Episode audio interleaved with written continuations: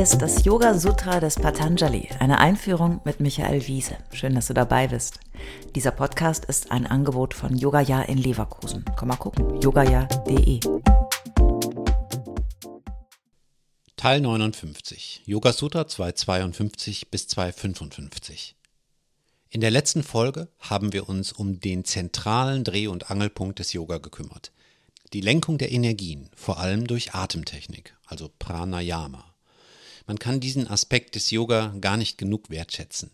Die Kultivierung und Lenkung der Atmung am Übergang zwischen dem, was wir willentlich steuern können, und dem, was autonom und unwillkürlich passiert. Da es ja um Yoga Chitta Vritti Nirodha, also das zur Ruhe kommen des Geistes geht, sind wir hier im Zentrum des Yoga angekommen. Denn was ist unser Bewusstsein? Was ist denn das denkende, interpretierende, steuernde Gehirn? Unsere Schallzentrale, unser Unruhestifter, unser Bewusstseinswerder. Da liegt es gut geschützt von umgebenden Knochen und es denkt und denkt Tag ein, Tag aus, hoffentlich. Und doch hilflos und in einer Blackbox. Unser Geist wäre dumm, würde er nicht permanent Nahrung bekommen, gefüttert werden von den Milliarden Eindrücken unserer Sinnesorgane, denen wir uns aussetzen. Wir wollen ja nicht dumm sterben. Das zur Ruhe kommen des Geistes heißt ja nicht, dieses Eingebundensein in die Welt komplett aufzulösen. Das, was wir im Yoga anstreben, aber ist das Maß an Ablenkung und Identifizierung zu vermindern. Yoga das ist eine Diät für den Geist, eine Übung in weniger. Die Atmung ist die Tür, durch die wir gehen können, und hinter dieser Tür liegt der ruhige Geist.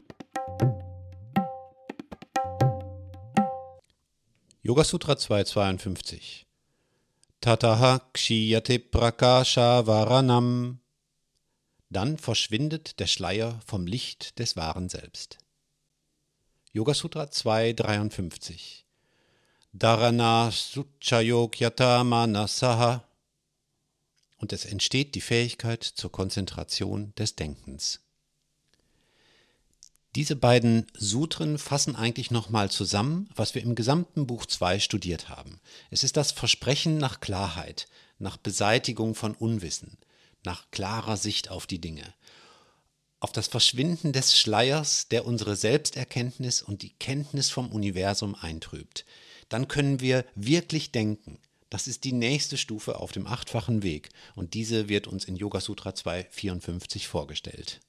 Svavishaya samprayoge chittaya svarupa nukarai vendriyanam pratyaharaha.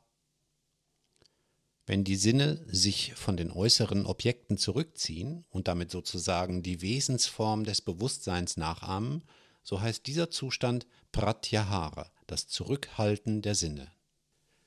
Ne? Hier sehen wir wieder, was ich vorher erwähnte, Rückzug, Retreat im wahrsten Sinne des Wortes. Pratyahara ist vielleicht das, was weniger geübte Yogis erreichen können. So wie ich zum Beispiel, mit meinem ganzen Eingebundensein in Job, Familie, gesellschaftliches Engagement, Freizeit, Interessen, Konflikte, das pralle Leben eben. Ich lebe nicht in einer Höhle und ich bin kein Eremit und ehrlich will ich auch gar nicht sein. Du auch nicht, oder? Und deine Yogalehrer und Yogalehrerinnen wahrscheinlich auch nicht. Aber die Fähigkeit zum Aufräumen im Kopf, die Fähigkeit zur Konzentration des Denkens, des Ausrichten des Geistes, das sich nicht verlieren in den Emotionen, das ist doch genau das, was wir dringender denn je in dieser Welt brauchen, oder nicht? Wir üben diese Yogatechniken für die Welt, in der wir uns befinden. Pratyahara kann man als Yogatechnik verstehen, aber auch als Haltung.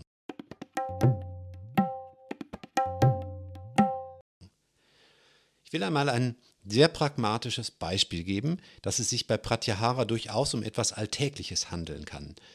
Ich vergleiche das mit einem Aufmerksamkeitstunnel. Kannst du dir auch schlecht Namen merken, wenn du in einer Gruppe bist und sich dir andere Leute vorstellen? Hi, ich bin Lisa. Ah, und das ist meine Freundin Bettina. Hi, ich bin Peter. Schön, dich kennenzulernen. Äh, ja, sorry, nicht böse sein, wenn ich mir nicht alle Namen merke.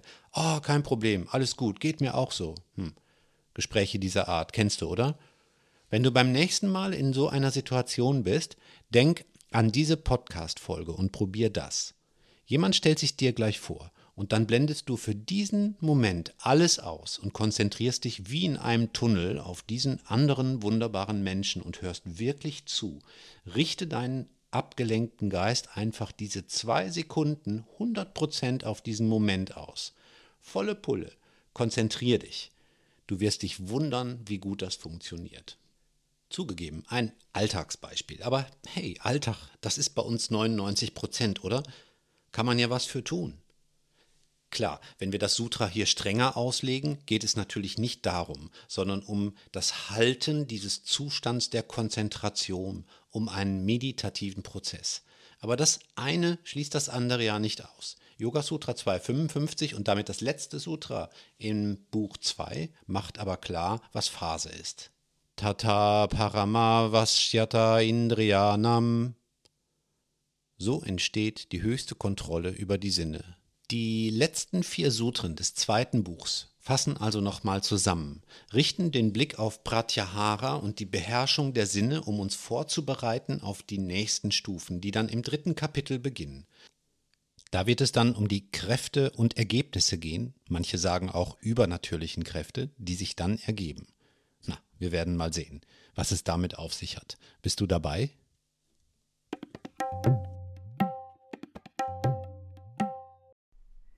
Alle bisherigen Folgen kannst du jederzeit nachhören, auch wenn du jetzt erst eingestiegen bist. Hast du Fragen oder ein Feedback zu der Philosophie-Reihe, dann schreib uns gern oder kommentiere auf unserer Website.